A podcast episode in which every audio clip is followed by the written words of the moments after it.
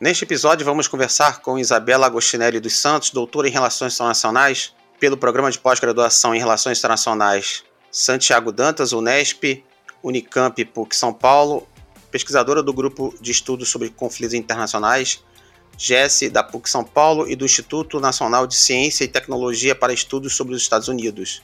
Ela defendeu este ano a tese Morte e Vida Palestina, a reorientação tática do colonialismo israelense na faixa de Gaza. Seja bem-vinda, Isabela. Obrigada, André. Muito feliz de estar aqui conversando com você hoje. A sua tese trata da vida na faixa de Gaza desde o fim da criação do Estado de Israel até o ano de 2007. Como você vê a atual situação dos palestinos como não dá para chamar de conflito, né? Com os ataques desproporcionais de Israel, né? Após o ataque do Hamas em 7 de outubro. Bom, eu acho que em primeiro momento dá para a gente classificar que Gaza vivia uma vida específica é, antes do 7 de outubro de 2023 e desde então o que a gente tem visto é uma, uma catastrofização, vamos dizer assim, né? Então, minha tese, né, como você bem mencionou, eu faço uma contextualização histórica a partir, na verdade, desde o final do século XIX, para é, enquadrar a questão maior do que, que é a questão Palestina e Israel, né? Que muitos atores e eu é, me, me ponho junto deles, né? Concordo com a leitura deles, vão dizer que a questão Palestina e Israel é uma questão essencial e estruturalmente colonial, ou seja, a gente está falando de um processo de colonização por, por povoamento que começou desde o final do século XIX, com a criação, o surgimento do sionismo enquanto movimento político que via a, o território da Palestina histórica como o, o, território que deveria ser o lar judaico, né? Então, a criação do Estado judeu teria, deveria ser feita naquele espaço, né? É, e isso, ok, sem problemas. O grande problema, na verdade, é a forma pela qual esse Estado foi criado, né, que foi por meio da expulsão da população nativa, uh, destruição de casas, eliminação física mesmo da, dos nativos palestinos e tudo mais. E isso tudo, claro, com o apoio das grandes potências, no caso, né, específico, a Grã-Bretanha e também um pouco a França. Uh, em 48, então, eu estou fazendo essa contextualização para a gente entender um pouquinho o que, que é a faixa de Gaza, né? Então, até 48, não existia essa entidade chamada faixa de Gaza, né? Na verdade, existiam várias cidades que se concentravam aqui, na, ali naquela região, né? Que é uma região palestina uh, perto ali do Mediterrâneo, então Gaza tem uma saída para o mar, e a cidade maior ali da região era justamente a cidade de Gaza. E a partir de 48, quando se cria o Estado de Israel, né, que por sua vez foi fundado com base na limpeza étnica dos palestinos, Gaza vai é, se tornar o que hoje a gente conhece como faixa de Gaza, a partir dos acordos de armistício que foram assinados com, é, entre Israel e os Estados Árabes que entraram em guerra né, depois da criação do Estado de Israel. Então, em 49 especificamente, vai passar a existir essa entidade territorial chamada faixa de Gaza, e vai ter esse nome justamente porque a sua composição territorial vai se assemelhar a uma faixa mesmo, né? Então, uma região muito pequenininha, Uh, são cerca de 365 quilômetros quadrados, que desde 40, de 48 a 67 vai ficar sob a administração egípcia. Mas é em 48, 49, né, que, ou na verdade, né, durante o processo de criação do Estado de Israel, mais fundamentalmente entre 47 e 49, a Gaza vai receber um grande influxo populacional. E isso vai ser uma das grandes características que vai singularizar a faixa de Gaza em relação aos demais territórios palestinos. Então, na época, em 48, Gaza, a região da faixa de Gaza, tinha cerca de 80 mil habitantes, e dos 700 mil que foram expulsos das suas terras na limpeza étnica, 200 mil foram se refugiar em Gaza, então, desde esse, daquele momento, Gaza, a maioria da população de Gaza, ela é composta não por nativos de Gaza, mas por refugiados palestinos da Nakba e os seus descendentes, obviamente, né? Então, isso tudo vai começar a gerar uma série de características e problemas também importantes ali na faixa de Gaza, que num primeiro momento quem vai lidar com isso é o Estado egípcio, que em 48 não vai ocupar com, é, a faixa de Gaza militarmente, como foi feito, como a Jordânia fez em relação à Cisjordânia, mas vai fazer uma espécie de administração daquele território e daquela população. Um outro ator importante que vai surgir em 1950 especificamente é a Agência da ONU para os Refugiados do Próximo Oriente, ou do Oriente Próximo, que é a UNRWA. Né? Essa é a agência da ONU que vai lidar, então, especificamente com os refugiados palestinos em todos os lugares onde eles se refugiaram e principalmente em Gaza, né? Porque, como eu falei para você, a grande maioria da população é composta por refugiados. Então, é, de 48 a 67, a gente vai ter dois é, tipos de governo, entre aspas, né? De um lado, um governo soberano, que é o Egito, que vai administrar ali as fronteiras, dar alguma espécie de assistência para os palestinos de Gaza, e principalmente a UNRWA, que vai também ter algumas funções de governo, principalmente ali assistência social, assistência humanitária, então fornecimento de alimentos, educação. Muitas escolas de Gaza elas são uh, administradas por essa agência. Enfim, todo um aparato aí muito diferente do que vai acontecer na Cisjordânia. Até em 67, quando de fato Israel ocupa a Cisjordânia e a faixa de Gaza, na Guerra dos Seis Dias, e que até hoje uh, continua ocupando, né? A gente até pode discutir isso depois em relação da faixa de Gaza, porque muitos vão dizer que Israel não ocupa mais a faixa de Gaza que o Hamas é o único ator que controla aquela região. Mas a gente pode discutir isso depois. Só que desde 67, então, vai haver ali uma expansão dos assentamentos israelenses, né, então uma, uma a continuação da colonização, muito mais na Cisjordânia do que em Gaza. Em Gaza, por exemplo, até 2000, é, 2005, tinha 8 mil colonos israelenses e já um milhão e meio de palestinos. Então, a característica demográfica de Gaza sempre foi um grande problema para os dirigentes sionistas, para os governantes uh, de Israel. Tanto é que em 2005 Israel retira todos os seus assentamentos, né, liderado ali pelo então primeiro-ministro Ariel Sharon, como uma forma de dizer né, internacionalmente que não ocupa mais Gaza e se não ocupa mais, então não tem responsabilidade alguma sobre aquela população. Ao mesmo tempo, Israel continuou controlando tudo que acontece na faixa de Gaza, tudo que entra e tudo que sai. Então, pessoas, produtos como alimentos, medicamentos, é, próprios produtos de reconstrução, né, materiais de construção, cimento, madeira, enfim. Tudo isso passa pelo crivo das autoridades uh, israelenses. E desde 2005, que é então o marco que eu vou uh, me debruçar sobre a minha tese, Gaza vai passar, a população de Gaza vai passar a viver uma vida completamente controlada pelo Estado israelense e um controle agora feito à distância. Então, como eu falei, né, o, o, o, a continuação do controle das fronteiras vai fazer com que se diminua a entrada de caminhões levando alimentos. Então, vai haver aí uma espécie, uma espécie não, né? Vai haver de fato é, o aumento na insegurança alimentar da população. Em termos de trabalho, por exemplo, os palestinos de Gaza eles não podem trabalhar em Israel. Os poucos que podem são cerca de 14 mil postos de trabalho, né? A gente está falando de uma população de 2 milhões, tá? Muito pouco, quase nada. E tudo isso muito controlado por Israel. Então, esses postos de trabalho, eles funcionam por cerca de três meses, depois a pessoa tem que renovar, enfim, tem todo um aparato burocrático por ali. Ah, que impede mesmo que esses palestinos de Gaza eles se desenvolvam, que eles desenvolvam a sua própria economia e tudo mais. Não é à toa que hoje 75%, 75% uh, mais ou menos da população jovem de Gaza está desempregada, então população economicamente ativa. A taxa de desemprego em Gaza é muito grande, o que não é o caso, por exemplo, da Cisjordânia, porque os palestinos que vivem na Cisjordânia, eles conseguem trabalhar em Israel. Claro que tem toda a questão da exploração do trabalho, da desigualdade, enfim, não tem acesso a direitos trabalhistas, mas eles conseguem conseguir, eles conseguem, desculpa, algum uh, dinheiro, né, alguma renda, o que não é o caso dos palestinos de Gaza.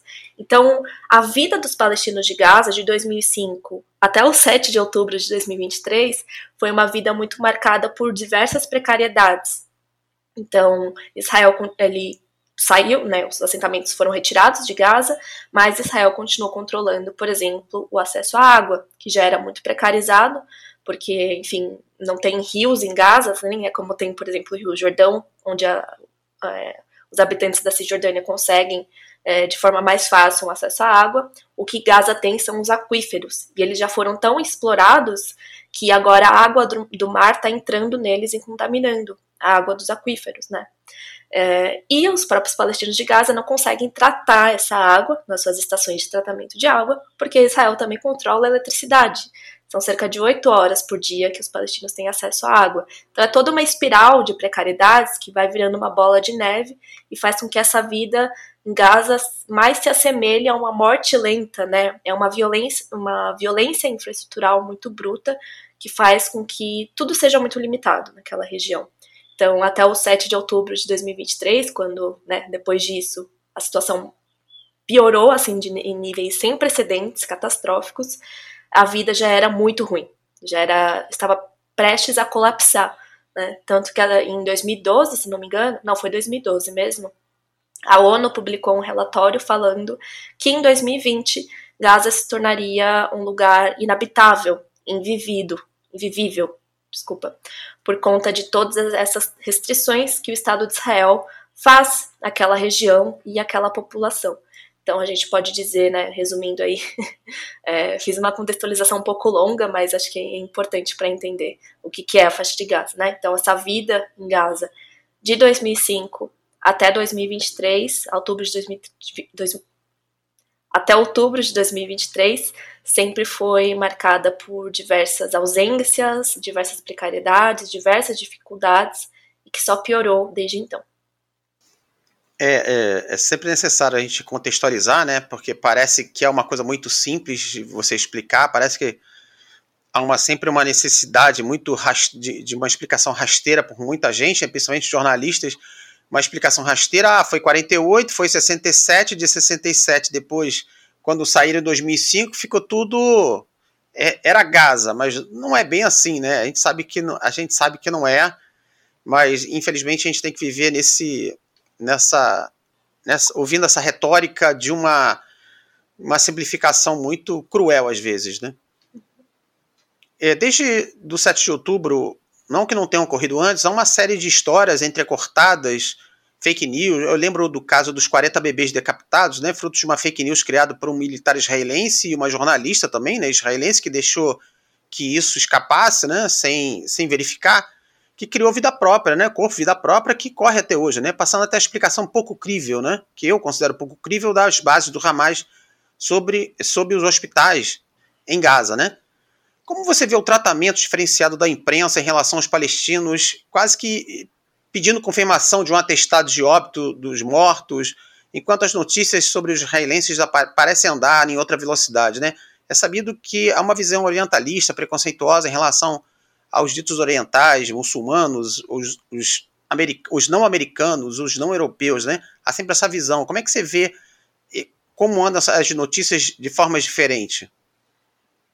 Eu concordo muito, eu acredito que seja uma visão completamente orientalista, xenofóbica, islamofóbica, que vai tratar os povos do Oriente em geral, né, então da Ásia em geral, e do Oriente Médio em particular, como povos bárbaros, como desumanos, como muito violentos e que eles não seriam, portanto, passíveis de comoção ou que eles estariam sempre mentindo, né? É muito isso que a gente vê. Então, as primeiras coberturas midiáticas que nós vimos é, no 7 de outubro era muito curioso que só se entrevistavam israelenses, né? Não tinha nenhum palestino sendo entrevistado muito menos algum palestino de Gaza, né?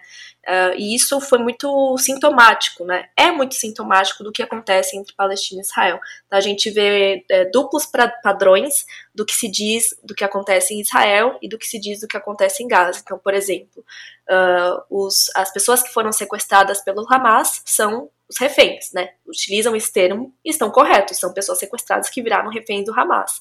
Mas os palestinos que foram sequestrados e se tornados reféns pelo Estado israelense, então crianças, inclusive, mulheres que não cometeram nenhum tipo de crime, são tratados já como prisioneiros, como se eles já fossem criminosos, sendo que eles nem foram uh, julgados, né? Muitas vezes a prisão, a maioria das vezes as prisões dos palestinos em Israel, ela é feita de forma arbitrária, sem qualquer justificativa e demoram anos para que eles sejam libertados, né? libertos. Uh, outra característica comum que a gente vê também é, nas notícias é que os palestinos morrem, ou seja, não tem o sujeito que matou eles, e os israelenses são mortos pelo Hamas, ou enfim, né, sempre, vai ser sempre pelo Hamas também, né, porque também tem isso, o Hamas é o bode expiatório de, de qualquer coisa que acontece na Palestina e Israel. O Hamas ele é utilizado como argumento central uh, para que Israel justifique as suas ações terríveis que realiza na faixa de Gaza, como, por exemplo, a questão dos hospitais. Né?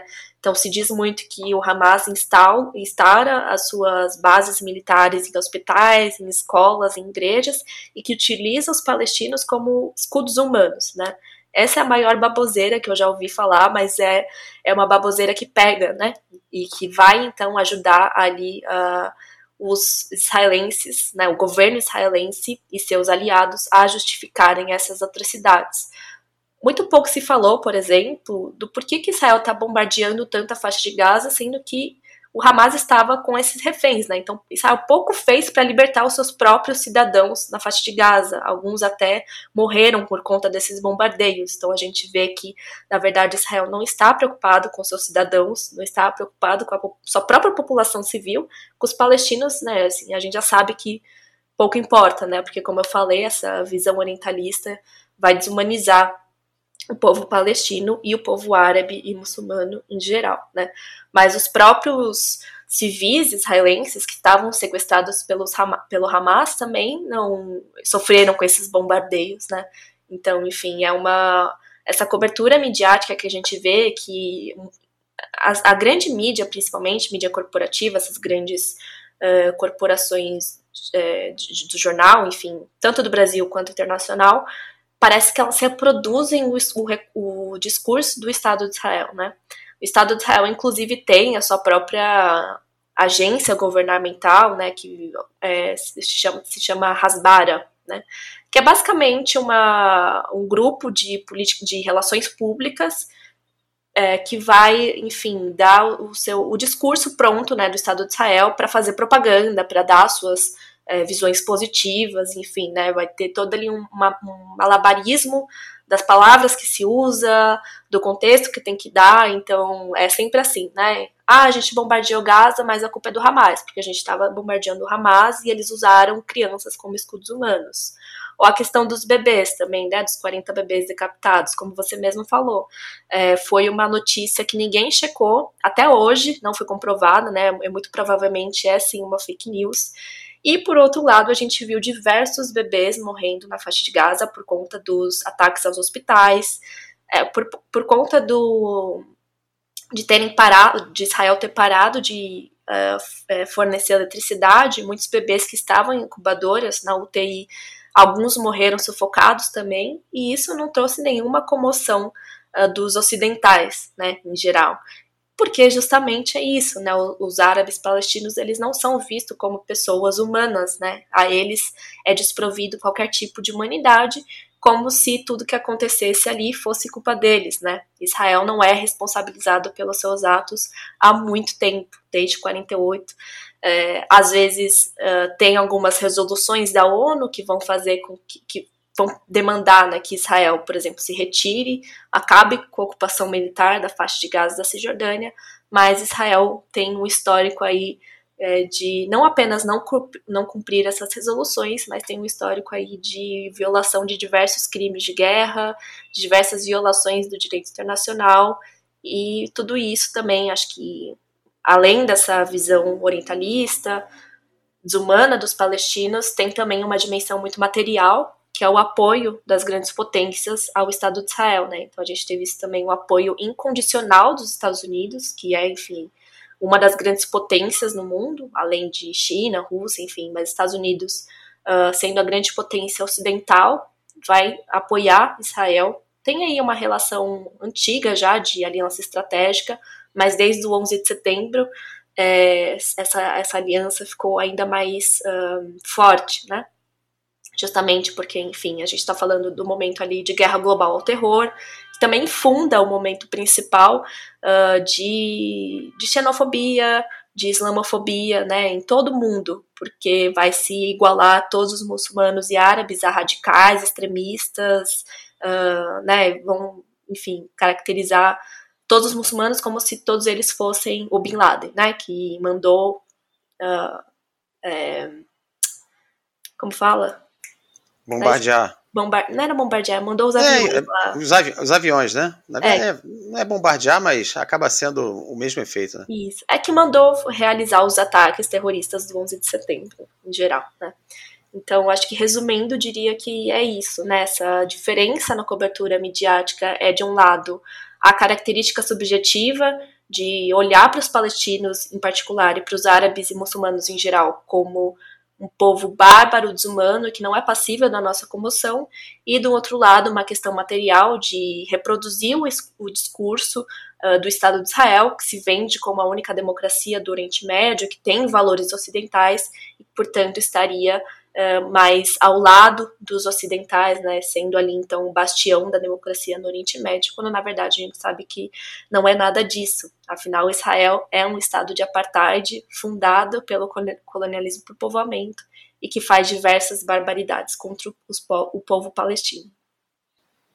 É, vale destacar que sobre, na, na minha, no meu entendimento, do que eu vi, na TV e em alguns casos no rádio, as poucas pessoas que eu vi assim que, que não, não demonstraram esse, vamos dizer, essa visão orientalista sobre os muçulmanos, sobre os palestinos, principalmente sobre os palestinos, principalmente sobre os palestinos de Gaza, eu destaco muito poucas pessoas. No caso, foi você, a professora da PUC Minas, me desculpe o erro, Ranchi Hashmi Singh, que é professora é, da PUC de Minas Gerais, a professora Arlene Clemecha, a documentarista Júlia Baixa e também professor e o teu orientador, o Reginaldo Nasser.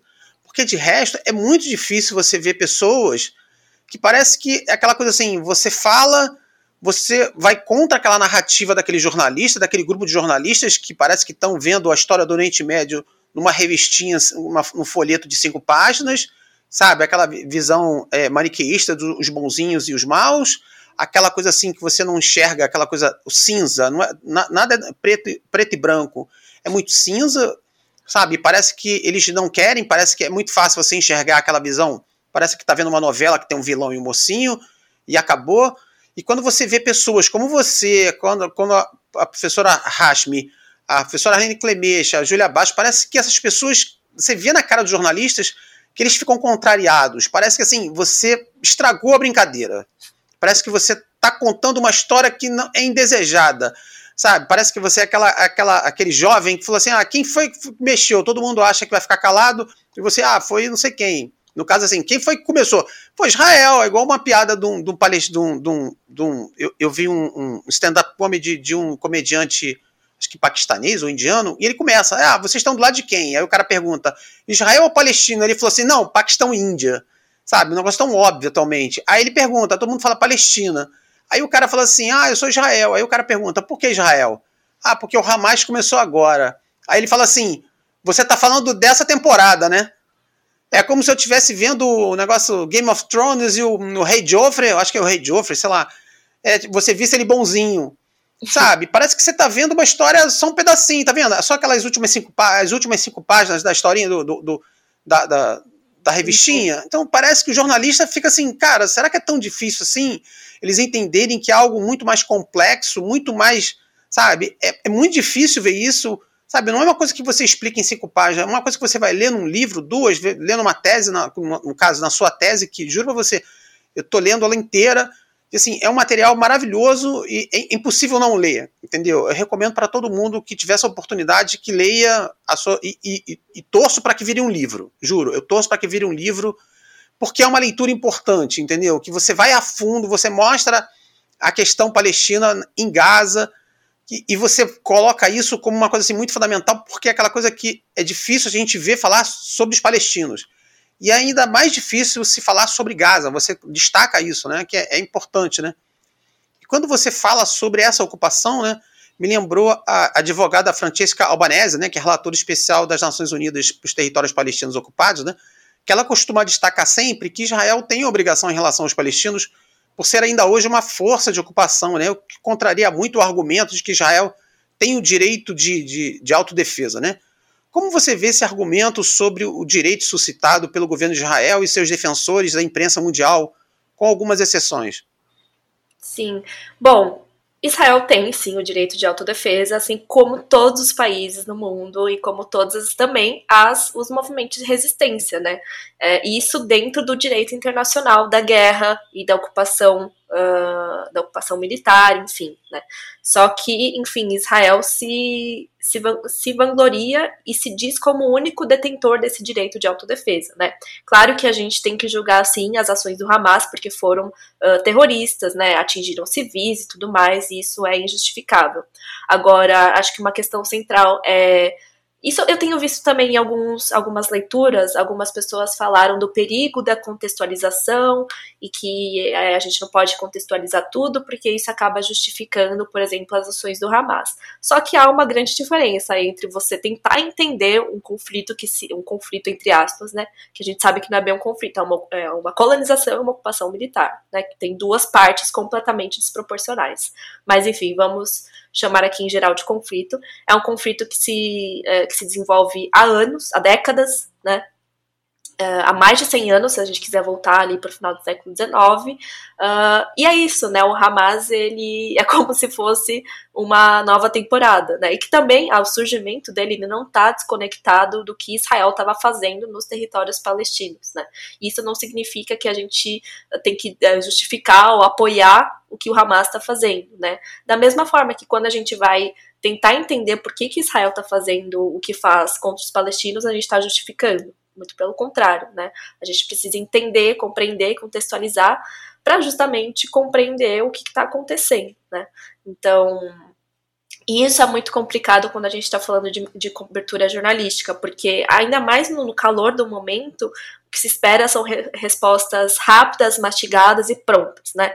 Então, tem muito pouco espaço para discussão. Claro que algumas coisas são indiscutíveis, como o fato de Israel estar cometendo genocídio, mas isso também eu ter visto muita gente falando, não, não é genocídio, não é limpeza étnica, são apenas crimes de guerra, né? Israel só está errando porque está atingindo sem querer a população civil.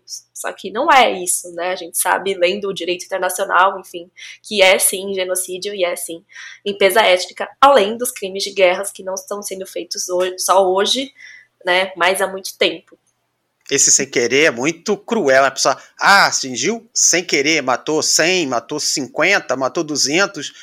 Quando ficou Sim. aquela discussão sobre o hospital, se o, se o foguete tinha sido atingido, aí quando apareceu a imagem lá do, da Al Jazeera mostrando que um dos foguetes, na mesma proporção, da mesma proporção dos foguetes de Israel, o mesmo um foguete da mesma proporção, do mesma, da mesma capacidade de destruição, atingiu o hospital. Aí eles tentaram, começaram com o discurso de vamos expulsar a Al Jazeera de Israel. Você é. fala assim, peraí, você agora contou a verdade, vocês ficaram incomodados, sabe? É uma coisa que, que, que se vê muito. E agora, no outro dia, eu vi na rede social um cara especialista, desculpa, de relações internacionais, querendo comparar em números aos conflitos do mundo todo, dizendo que todo, de todos os conflitos do mundo, o conflito Israel e Palestina é um que menos mata, pelo amor de Deus. Eu Nossa. falei, é, o negócio que me... E o cara fez um gráfico. Nossa. E eu falei, esse cara é louco. Eu falei, cara, isso é, isso é absurdamente louco, entendeu? É, essa contextualização, quer dizer, essa, esse evitar contextualizar, ah, não, a gente não pode contextualizar porque parece que vai abrandar. Não, o problema é que quando a gente contextualiza, a gente mostra o é quão o Israel está sendo cruel, né? Exatamente. Não, eu vi isso também, né? Muita gente está falando, por exemplo, que não é genocídio porque a população palestina ela só cresce ao longo do tempo, né? Então, assim, as pessoas que morrem é efeito colateral das bombas que explodiram, porque eles estavam lá como escudos humanos do Hamas, sabe? É todo um malabarismo argumentativo muito cruel, muito desonesto também, né? É, e isso a gente tem visto também é, em alguns analistas que vão nas grandes mídias, enfim, que acabam mais uh, escondendo as razões do conflito do que explicando-as, né? Porque isso, isso justamente... É, a gente tem que ver assim, parece, parece que eles não são nem analistas, parece que são propagandistas, né? Fazem é. uma propaganda, só falta levantar a bandeirinha, é aquela coisa que a gente vê muito, parece que virou um padrão. É. é a foto nas redes sociais e o fundo todo azul. É padrão, é padrão isso. Você vê esse padrão, pronto, é, é, é, pró-Israel, mas de uma maneira assim cega. Desculpa Ai, te interromper.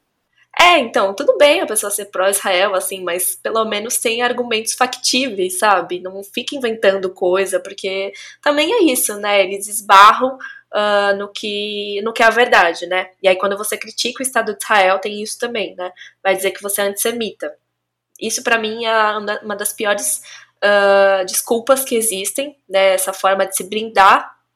Essa forma de, do Estado de Israel se blindar das críticas, uh, fazendo com que ou tentando fazer com que essas críticas é, sejam uma forma de antissemitismo, né? Quando na verdade a gente não está criticando o judeu ou os judeus, né? Enquanto povo, enquanto etnia, enquanto cultura específica, muito pelo contrário, né?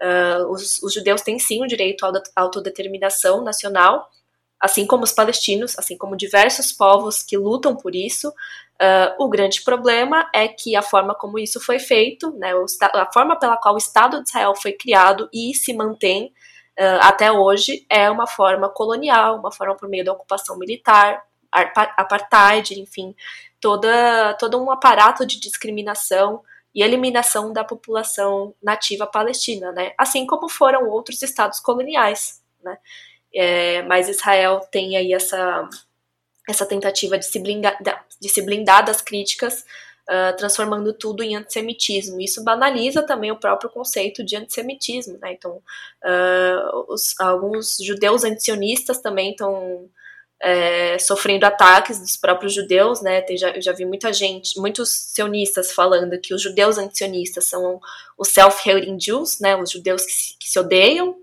Enfim, isso é bizarro porque os próprios judeus antisionistas não concordam com a forma pela qual o Estado de Israel foi criado e se mantém, né? Porque foi fundado, obviamente, né, na discriminação racial. Uh, e a própria Judith Butler, que é uma teórica, é, estudiosa, feminista, super importante, é judia também, antisionista, ela escreveu um livro brilhante que se chama, acho como que é, Caminhos Divergentes crítica do sionismo, alguma coisa assim. Eu sei que o. É, caminhos divergentes, isso. É, caminhos divergentes. E ela vai dizer que o próprio princípio do judaísmo enquanto religião e da judicidade enquanto cultura e etnia é a não discriminação, né? É a, com existência pacífica entre os povos e tudo mais, né? E o próprio Estado de Israel vai contra esse princípio, né? Então são duas coisas diferentes. O Estado de Israel enquanto uma instituição governamental, né, fundada no apartheid, na colonização, e o judeu enquanto povo uh, e etnia, né? Então a gente tem que sempre ficar atento, né, nessas armadilhas que, enfim, tentam colocar na gente, né? Tinha outra parte da sua pergunta? Legal. É como você vê esse argumento, né, de, do, do direito ah, suscitado, sim. né, de autodefesa, né? Que é, é, usado muito pela, pela defesa, pessoas, seus defensores diretos e pela imprensa mundial, né? Sim, é, Israel sempre se coloca nessa posição uh, de vítima e de que sempre reage, né? Então, o próprio exército de Israel é chamado de Forças de Defesa de Israel. Né?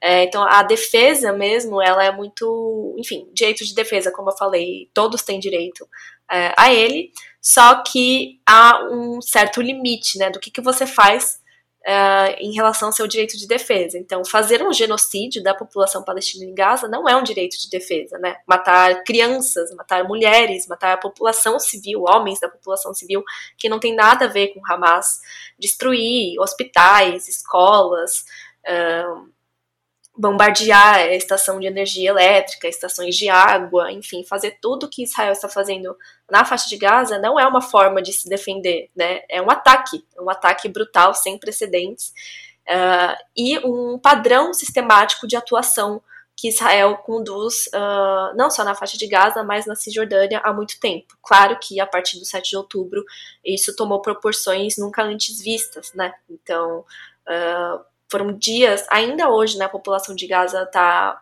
com muito, pouca, muito pouco acesso à energia elétrica, está uma situação assim de catástrofe humanitária ali de uma forma que nunca ocorreu antes, e uma população que também não tem para onde fugir, né? Isso que eu acho que é o mais uh, importante, né? Israel continua controlando a fronteira, inclusive a fronteira com o Egito. Então, o Egito, que é um país soberano, que tem fronteira com Gaza, depende da autorização de Israel para abrir aquela fronteira, né? Então, uma coisa assim completamente é, fora dos padrões das relações internacionais, né? Que vão ter aí como princípio basilar a defesa da soberania estatal como um, um princípio incontestável, né? Então, nenhum Estado pode interferir na soberania do outro, mas no que a gente vê ali na fronteira de, do Egito com Gaza, quem negocia a abertura dessas fronteiras não são palestinos e egípcios, são egípcios e israelenses, né? Os palestinos são meros é, telespectadores, né? São quase colocados como povos passivos, né? Dependente aí da boa vontade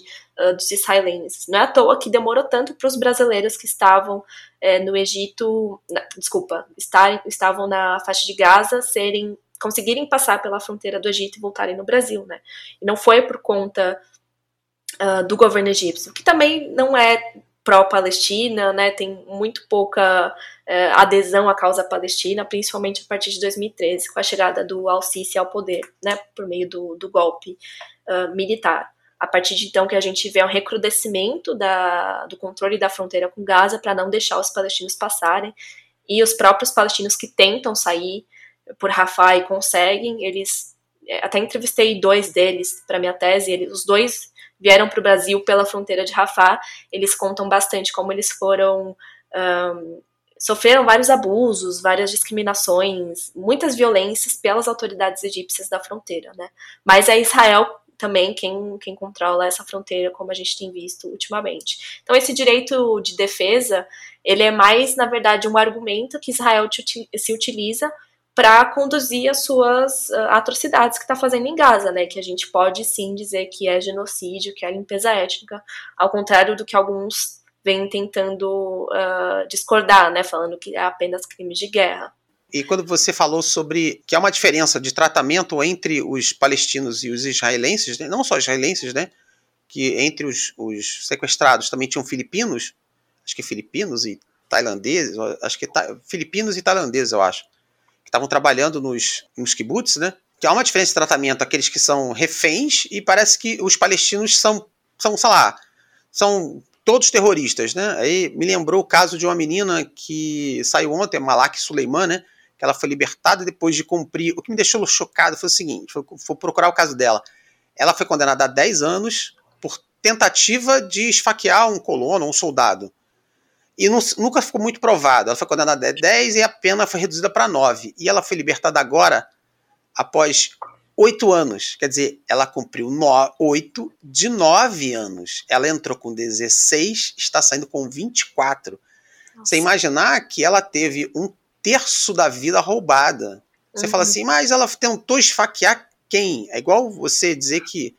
Outro dia, uma jornalista da, do, do ICL falou Adivinha quanto é a pena para quem é, joga uma pedra no, no, num tanque? É de 20 anos. Você imaginar um garoto jogar uma pedra num tanque, num blindado de, de milhões de dólares, e se pegar uma pena de 20 anos. Cara, é, é, desproporcional, sem contar o instrumento que você conhece bem, que é a prisão administrativa, que você pode prender o cara por seis, anos, seis meses, prorrogáveis.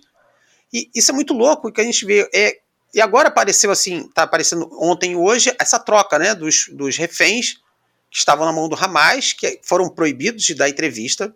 O interessante é isso, eles foram proibidos é, de dar entrevista. É, que é interessante, né? Que você, parece que você não pode falar igual aquela velhinha que foi é. lá e falou, disse que foi bem ah, que foi libertada antes. Falou que foi bem tratada. Não, não, não pode dizer que eles foram bem tratados. Não, não pode. Sabe? É que 2000, eu lembro do, do caso do, do soldado israelense que foi trocado em 2011, ficou cinco anos, é o Gilad Shalit, né? Que foi trocado por 1.027 prisioneiros. E agora a quantidade de prisioneiros palestinos foi bem menor, foi um, um para três, né?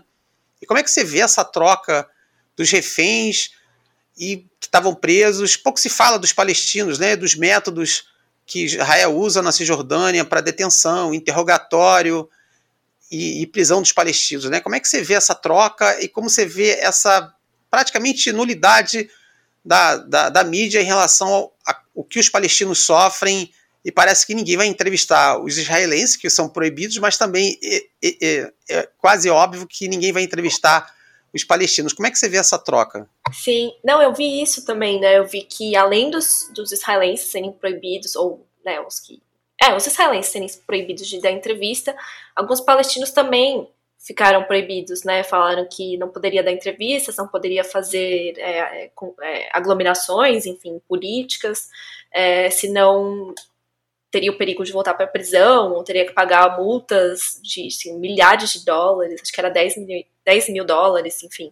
Ontem, na libertação de alguns que estavam numa prisão, tinha uma aglomeração Israel tacou bombas de efeito moral, acho que bombas de efeito moral e gás lacrimogêneo, e mais de 30 palestinos ficaram feridos, né? Sim. E parece assim, você não pode nem esperar o seu, seu parente ou seu amigo, seu amigo ser libertado, né? Parece que não pode, né? É, não, você não pode comemorar. E isso acontece também não só com quem é prisioneiro, né? Mas, por exemplo, com quem foi assassinado pelas forças israelenses. A gente viu ano passado a, o assassinato da jornalista da Al Jazeera, né? Mas ela era uma jornalista super famosa, super boa, e foi assassinada em Jerusalém. E quando estavam fazendo o funeral dela, né, então as pessoas levando o caixão em direção né, ao cemitério e tal, uh, as forças israelenses meio que reprimiram o, caixão quase caiu, então ela quase saiu do caixão, assim, corpo morto já. Então os palestinos não podem nem fazer um seu luto público, né? Tem vários casos, por exemplo, de dos palestinos né, que foram assassinados pelo Estado israelense, que são classificados como mártires, né? É, e fazem esse é, os velórios públicos, enfim, com manifestações demandando o fim da ocupação, o fim do bloqueio de gás, tudo mais. E Israel reprime ou às vezes é, não deixa que essas, essas manifestações aconteçam, né? Então acaba fazendo, por exemplo, o velório só é limitado a 10 pessoas, né? Então isso é muito brutal também. Agora, em relação a, a, a repercussão desses, uh, desses reféns, tanto de Israel quanto os palestinos que foram libertos, eu acho muito difícil que vão ser entrevistados, até mesmo os palestinos, porque, enfim, até as próprias palavras dos palestinos parecem não ser levadas em consideração. Então, muitos vão até, sei lá, justificar por que, estavam presos, né? Enfim, vão reclamar que libertaram essas pessoas porque seriam inimigas de Israel e tudo mais, sendo que é aquilo que você disse, né? São crimes que não foram provados ou, ou ações que nem seriam consideradas crimes, né, como tacar uma pedra num tanque, né, que é, enfim, o único instrumento que os palestinos em geral têm para se defender. E que ficou muito famoso com a primeira intifada, né, é daí que vem isso, né, essa ficou conhecida como a intifada das pedras, porque lá em 1987, quando porque os palestinos só tinham esses instrumentos, né, para lutar para lutar contra tanques de guerra, contra metralhadoras, enfim, snipers, é, mas é, é uma desproporcionalidade, assim, e uma, uma política dos afetos mesmo, né? Então não tem comoção em relação aos árabes palestinos é, e em relação aos reféns israelenses tem muita comoção, né? Não falando que não tenha que ter, pelo contrário, né? Assim, absurdo uh, fazer sequestros de civis e tudo mais, mas esse absurdo ele tem que ser uh, falado em relação às duas aos dois casos, né? Então, por que, que tantas crianças é, tantas crianças palestinas estão em prisões israelenses, né? O que, que elas fizeram? Por que, que elas estão lá? Por que, que elas não saem? Enfim, né? Isso são perguntas que ninguém faz, que ninguém quer fazer, né? Me parece. É, fica um negócio chato isso, né? Uma, uma guerra de narrativas, né?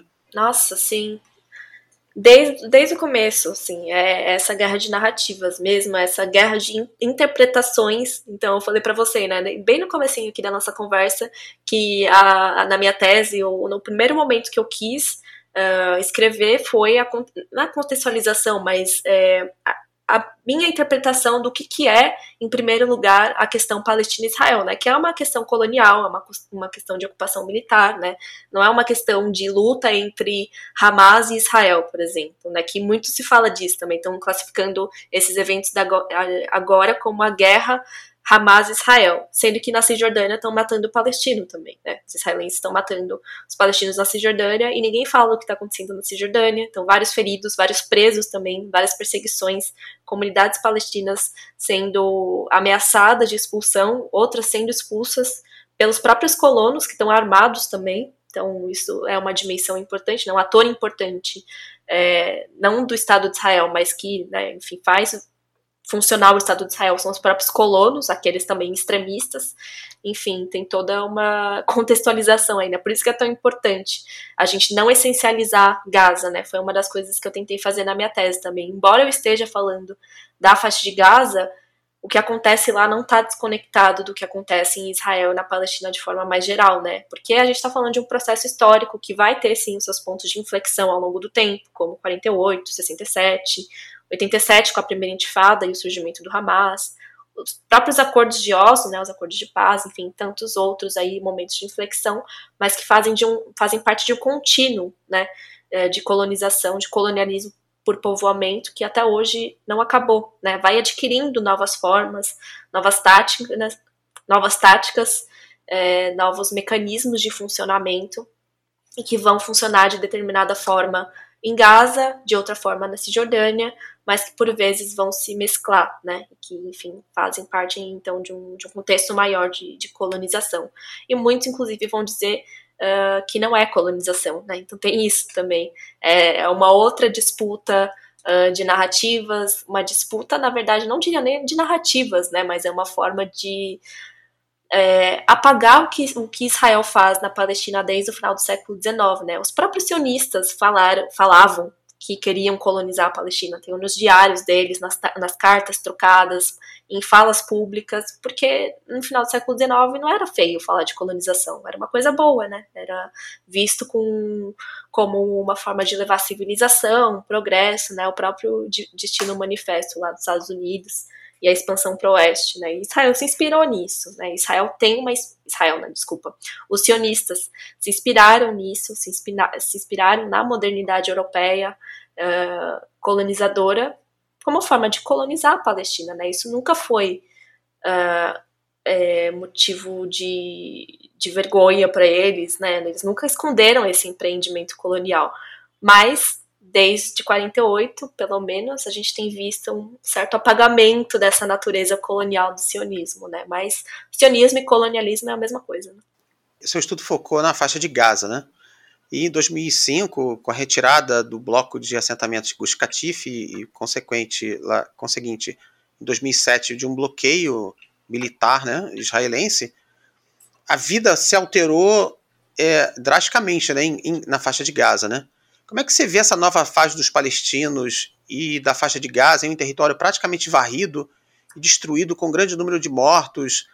E de um, de um outro lado, o interesse de Israel em se manter militarmente na região, com o interesse da, da, da, do governo israelense, de parte da sociedade israelense, em restabelecer colônias como a que existiam antes, né, que é Gush Katif. Mas como é que você enxerga esse interesse territorial, econômico na, em Israel? Principalmente, a gente tem que lembrar que agora há um, um novo interesse para Israel, né? Que são as reservas de gás e petróleo na, na costa de, de Gaza. Né? Como é que você vê esse futuro para os palestinos e como você vê esse interesse israelense de voltar a ocupar fisicamente a faixa de Gaza? É uma pergunta super interessante, né? É uma coisa que eu venho matutando é, desde a da invasão israelense na faixa de Gaza, né? Depois aí do, dos, dos, intensos bombardeios. Então, acho que num primeiro momento, falando de como está a vida dos palestinos, é, é, o que eu mencionei anteriormente, né? Uma vida assim catastrófica, é, morte para todo lado, seja morte rápida por meio dos bombardeios ou a morte lenta, né? Por meio né, da, do não acesso a recursos e infraestruturas básicos da vida humana e uma, uma expulsão totalmente ali para o sul, né? Teve, vazou até um documento, acho que foi o Haaretz que vazou do Ministério da Inteligência de Israel, né, um rascunho de um plano uh, que previa que os palestinos ali do sul da faixa de Gaza, primeiro, os palestinos deveriam se deslocar para o sul, que de fato aconteceu. Lógico que não todos, mas a grande maioria se deslocou para o sul, e de lá eles se deslocariam para o norte da península do Sinai, né? Que é uma coisa que o Egito também não quer, né?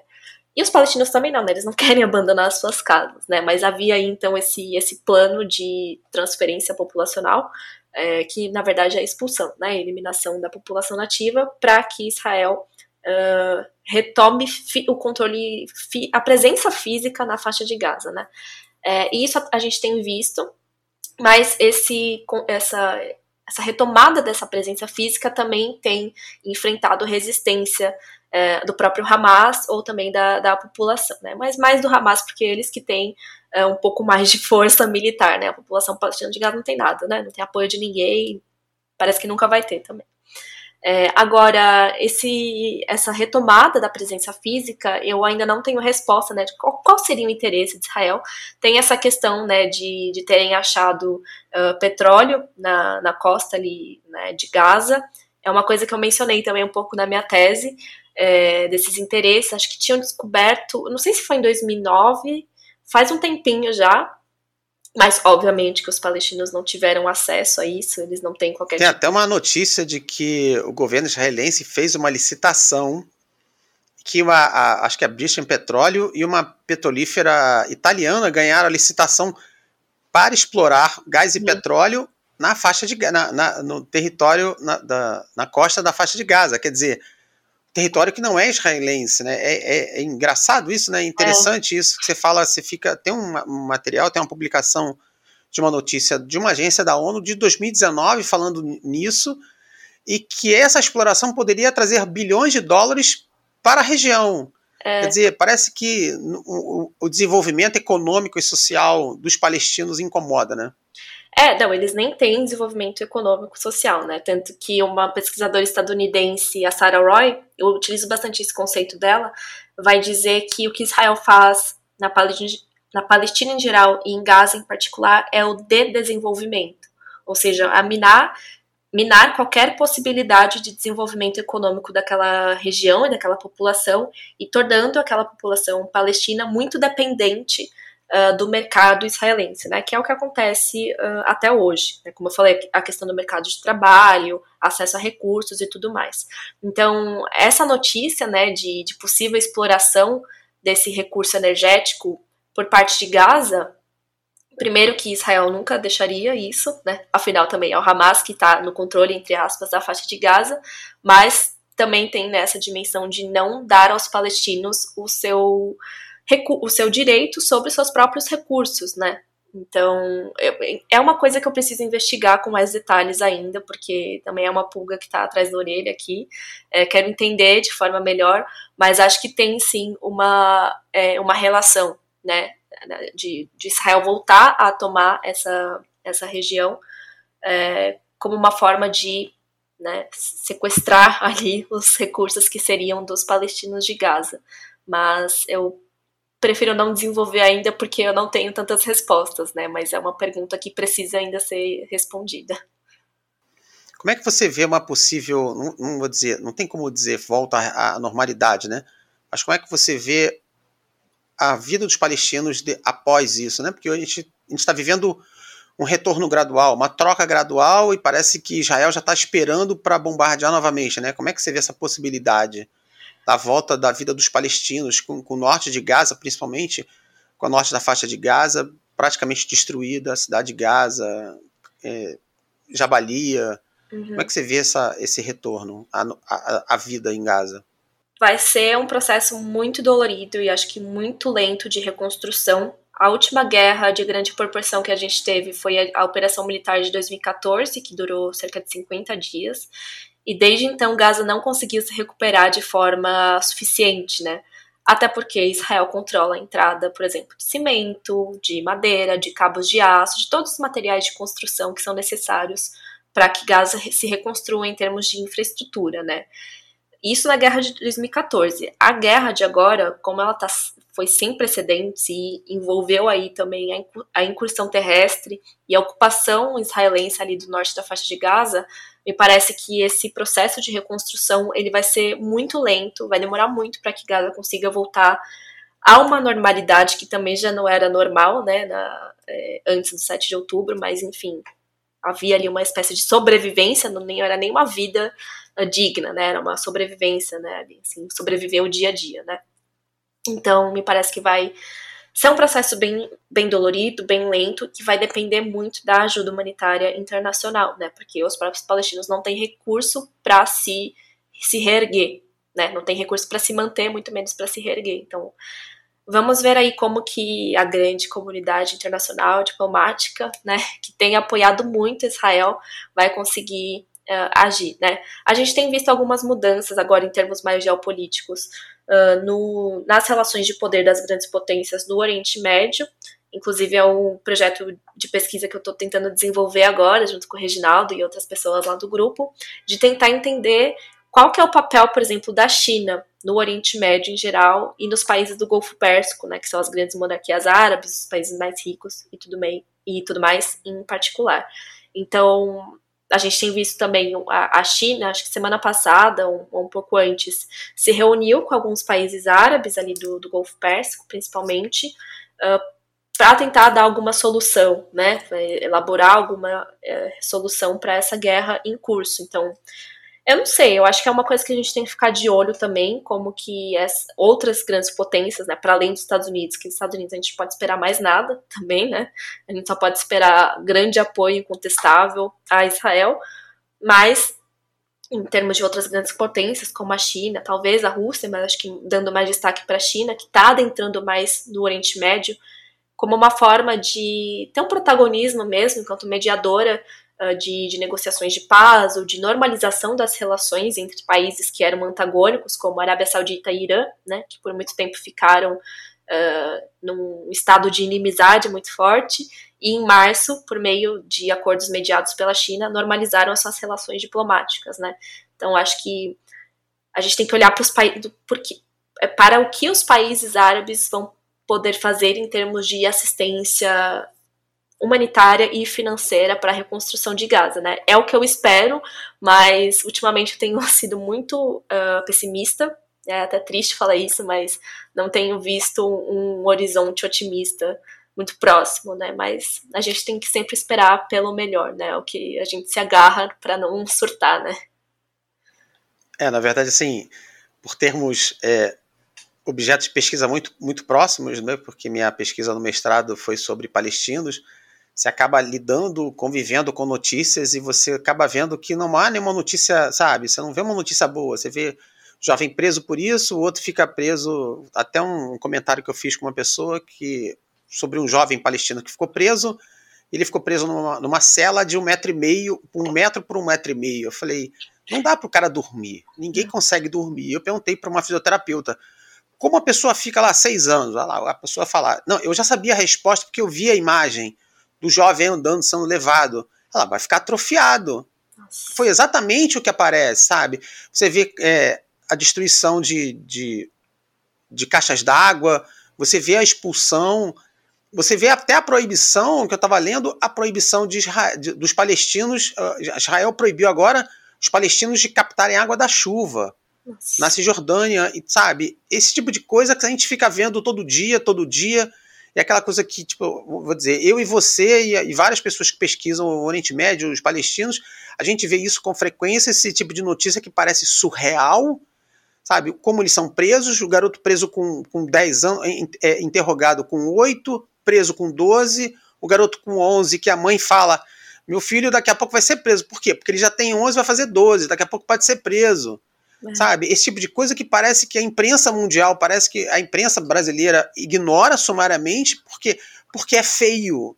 Porque não é bonito você colocar isso. Fica bonito você colocar a noticiazinha lá, não sei. Eu, eu, eu sou muito crítico em relação a isso sabe? E fica aqueles caras falando de, direto de Nova York sobre um mundo que está do outro lado do, do Atlântico você fala, você está muito desconectado com a realidade. Ou então aqueles caras que aparecem lá, que você sabe muito quem, de quem eu vou falar, aqueles caras que parecem propagandistas, carecas e não sei o que, que aparecem fazendo uma, uma bela propaganda e, e, e, e, pintando Israel como se Israel fosse um país maravilhoso, enquanto você lê na própria imprensa israelense críticas uhum. a isso, colocando coisas muito fortes em relação a isso, jornalistas, pessoas que moram lá, e você fala, será que, será que o cara ali tá falando é, é tão louco?